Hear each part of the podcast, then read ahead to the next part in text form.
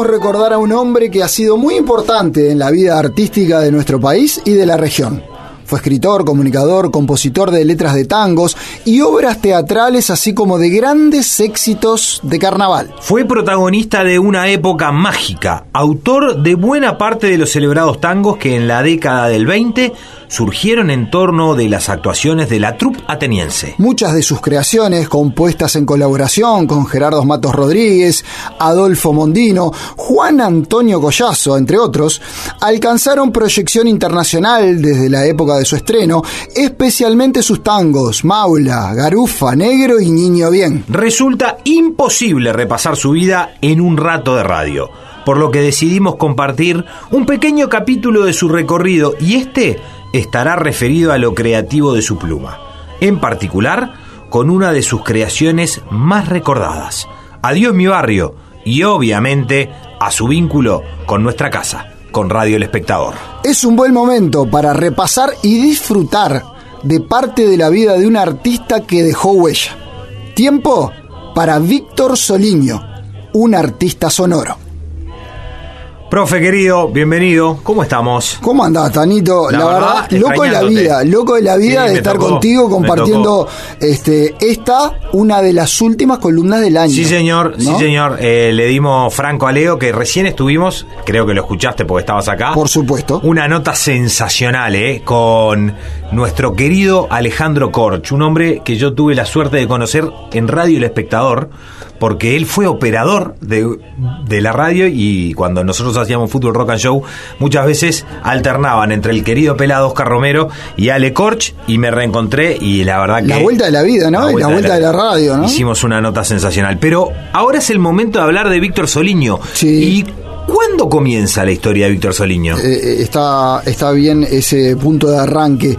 La idea, como decíamos al principio, Tano, básicamente es trabajar en función de una de sus creaciones que marcó varias épocas en realidad, y ya vamos a ver por qué, pero porque además esa creación habla de su infancia, cosa que vamos a intentar repasar a partir de ahora, y después el otro momento que nos parece muy importante es su vínculo con Radio El Espectador, porque él ingresa en 1930 y va a ser una de las cabezas que está cuando Radio El Espectador comienza con ese nombre, no específicamente, porque antes era General Electric, después Radio Sudamericana, después El Espectador a partir del 31. Puntualmente el origen de Víctor Soliño, él nace un 10 de septiembre de 1897. Vos fijate, nos tenemos que remontar hasta fines del siglo XIX, allá en Bayona, Galicia, en España.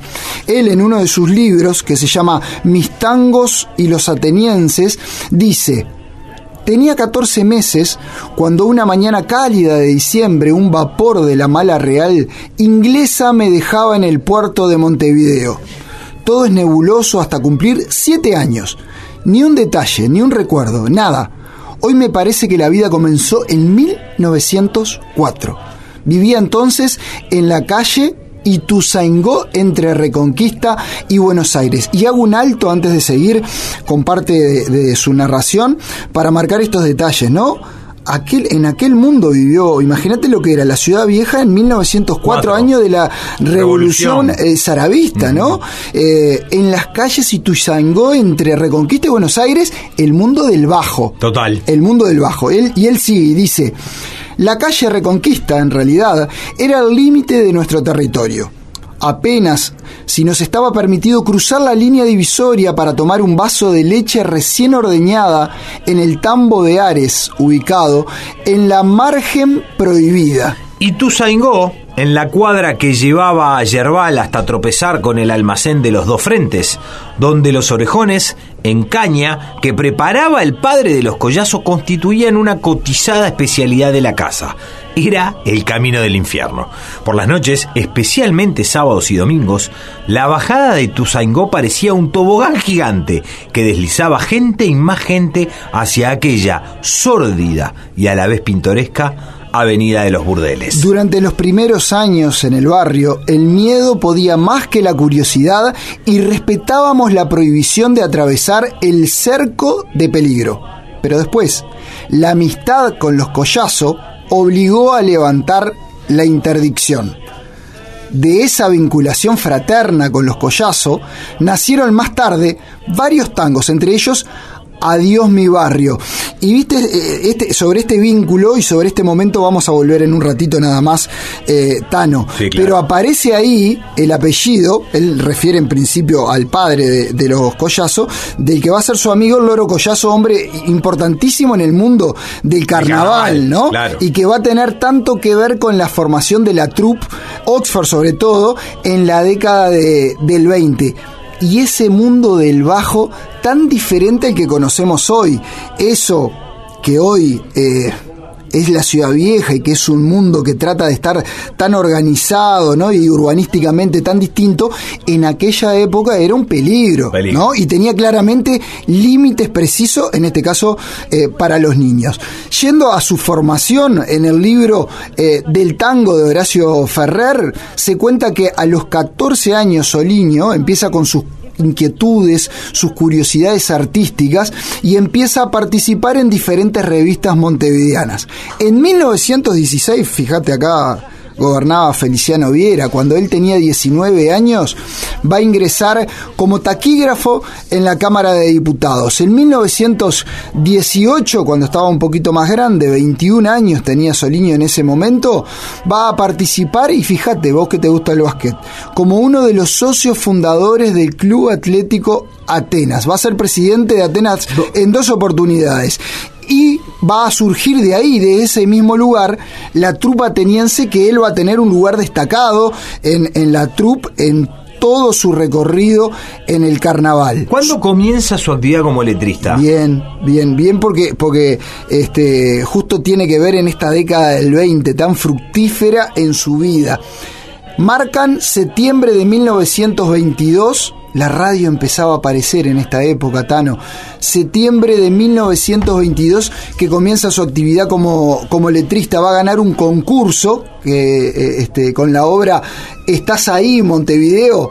Eh, y de este grupo que gana este concurso va a surgir la troupe ateniense. Y ahora sí, volviendo a su vínculo con Soliño, eh, el vínculo Soliño-Collazo, ellos van a empezar obviamente a vivir este el mundo del bajo y van a ver cómo a lo largo y ancho de la década del 20 ese mundo del bajo se va a venir abajo.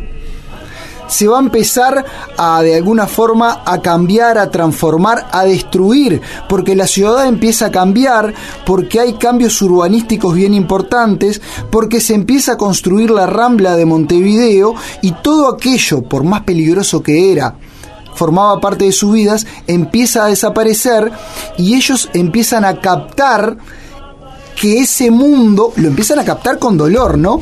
Que ese mundo empieza a desaparecer y lo de alguna forma lo materializan todo ese dolor, todo ese sentir en una canción, Adiós mi barrio, con música de Collazo, con letra de Soliño, así en 1930 va a nacer este tango que con el tiempo después va a tomar, van a tomar los solimareños eh, en otra época y lo van a hacer quizás para otras generaciones también muy conocido. Pero respecto a este momento y respecto a esta letra, va a decir Víctor Soliño.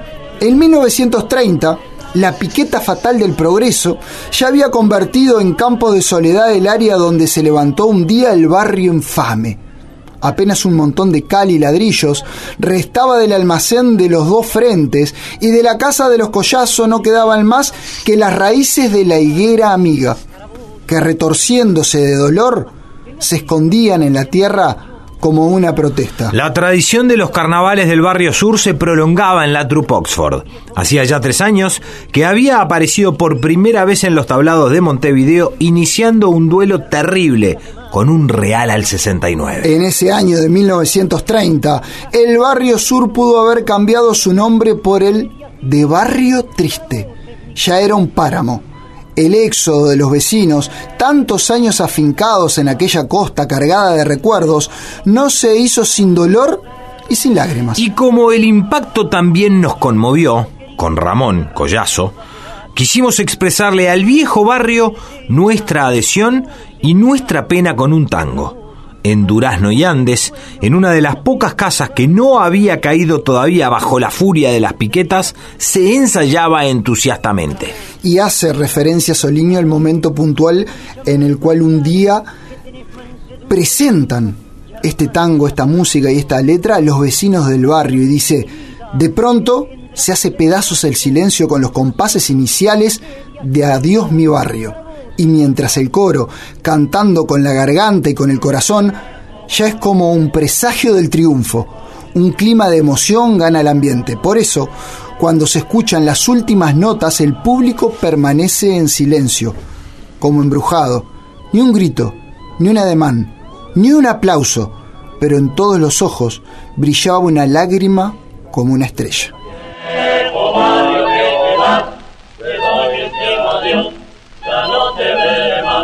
Ya no te veré con tu viejo corazón.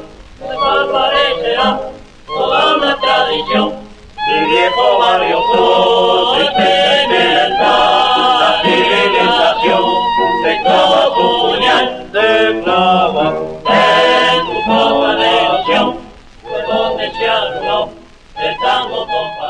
Bueno, Tano, después de escuchar este audio con la versión original de Adiós, mi, barrio.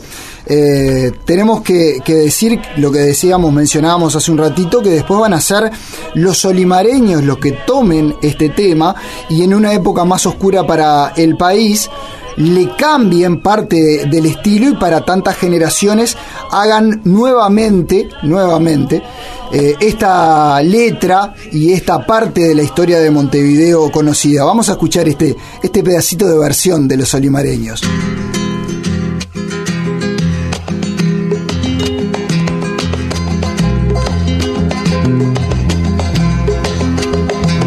Viejo barrio que te vas te doy mi último adiós, ya no te veré más. Con tu negro murallón desaparecerá toda una tradición. Viejo barrio sur, triste y sentimental. Eh, tratando, Tano, de, resumir un poco la letra, Adiós mi barrio, este, significa eh, como el fin de, una época, ¿no? De, aquel Uruguay del centenario, aquel Uruguay en el cual había fallecido en 1929 José Valle Ordóñez, el, Uruguay que iba a recibir la crisis del 29, el Uruguay campeón de 1930, ¿no? Era aquel Uruguay que este tema le ponía algo así como, como un cierre. Pero este, Soliño también va a recorrer otros caminos, obviamente, y va a tener otras facetas. Va a recorrer eh, con su pluma el diario El Plata, sobre todo haciendo énfasis en la sátira política, y va a trabajar en el diario El Plata hasta 1930. Allí comienza su camino en el espectador. Viene para acá. Ahí está.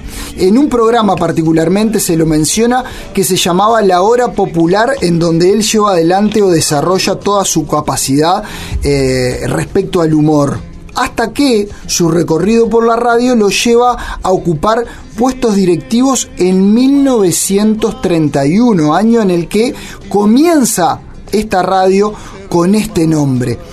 Allí y referido a ese momento recurrimos a la historiadora Mónica Marona que esto nos decía sobre Víctor Soliño. Cuando la radio, eh, la, radio original este, de General Electric este, se transforma en radio El Espectador, este, ahí en difusoras El Espectador, después este, porque se integraría casi enseguida, se va a integrar este, la otra onda CX18. Este, bueno, en ese directorio de, difusoras El Espectador, este, ahí está presidida por el señor este, Vicente Basso Maglio, eh, Lorenzo Valerio Sico, que, que lo presidió este, el directorio del espectador durante mucho tiempo, Antonio Delacqua, Eduardo Pelichari, o sea, Lalo Pelichari, Ángel este, Latapie, menos conocido, Luis Viapiana, que sí también había sido uno de los primeros este, en, trabajar en radio, Héctor Figoli, también figura de radio, Luis eh, Giuto y Víctor Soliño. La piqueta fatal sobre este pasaje de Víctor Soliño en Radio El Espectador, él mencionaba, la Radio El Espectador, cuya plana mayor integrábamos, era un baluarte del credo republicano. ¿Y en qué momento hace referencia a esto? Hace referencia en el momento de la Guerra Civil Española, en el entendido para él de que Radio El Espectador en ese momento había cumplido a cabalidad con su rol del lado eh, republicano. Los destinos se van a separar y se van a unir, hablamos de Soliño y del espectador, y vamos al momento en el cual en la década del 80 se vuelven a unir, pero en ese momento ya desde otro rol, Soliño, es columnista de carnaval y hace una reflexión bien interesante respecto al carnaval que él vivió, el de la década del 20, y el que veía en ese momento, el de la década del 80, y hace una comparación bien interesante en esto de cómo cada uno ve las épocas desde lugares diferentes. Escuchémoslo. A veces uno piensa cómo la distancia deforma los hechos. No estoy en la línea de aquel que dijo que la sinceridad de la memoria es más importante que la autenticidad de los hechos. Porque la memoria solo retiene lo que ama y la distancia borra todos los detalles desagradables. Estas disquisiciones tienen relación directa con el origen de las murgas esa institución del carnaval montevideano que, aunque totalmente desvirtuada en este momento, mantiene sin embargo una vigencia inacabable. Yo he leído muchos artículos referidos al origen de las murgas, y aunque la mayoría se aproxima bastante a la verdad, lo cierto es que la verdad verdadera no aparece en ninguno de ellos. Lo que pasa es que los cronistas que recuerdan esa historia escriben de oídas, consultando viejos papeles o preguntando a los sobrevivientes de aquella época. Y como han pasado muchos años y la memoria a veces suele jugar una mala partida, el relato no siempre traduce fielmente los acontecimientos. Yo, en cambio, felizmente, soy un testigo presencial de los hechos. Claro que los años lo han desvirtuado todo si murga significa conjunto de músicos en decadencia, ¿qué tienen que hacer en el carnaval actual esas murgas que pretenden cantar a cuatro voces, interpretan canciones con letras solemnes o se visten de astronautas, de mosqueteros o de príncipes cargados de plumas, de sedas y de lentejuelos? La murga, como el tango, se intelectualizan y ya no son del pueblo. Los murguistas ahora cantan a tres voces, pero ya no son murguistas. El tango moderno no se puede cantar ni bailar, por eso ya no es tango. viejo barrio sur, triste y sentimental. Interesante la palabra de, De Víctor Solino Soliño. haciendo esta comparación a lo largo y ancho de una época que él vivió, ¿no? Y que él fue protagonista además. Y por acá le vamos poniendo punto final, querido Tano. Tiene una calle, Víctor Soliño. Exactamente. Mirá En que Punta bien. Carretas, ¿no? Mirá que bien, en Punta Carretas. Eh, esa calle nace, si no estoy mal, en 1997, cuando se cumplían 100 años de su 100 años, nacimiento. Víctor Soliño. Tuviste muy bien con el apunte. Ahora, para redondear la columna como hacemos siempre, querido Tano, si decimos Víctor Soliño, decimos... Un distinto. Gracias, Tano. Profe, siempre es un placer seguir aprendiendo contigo. Eh, mirá que es recíproco eso, ¿eh?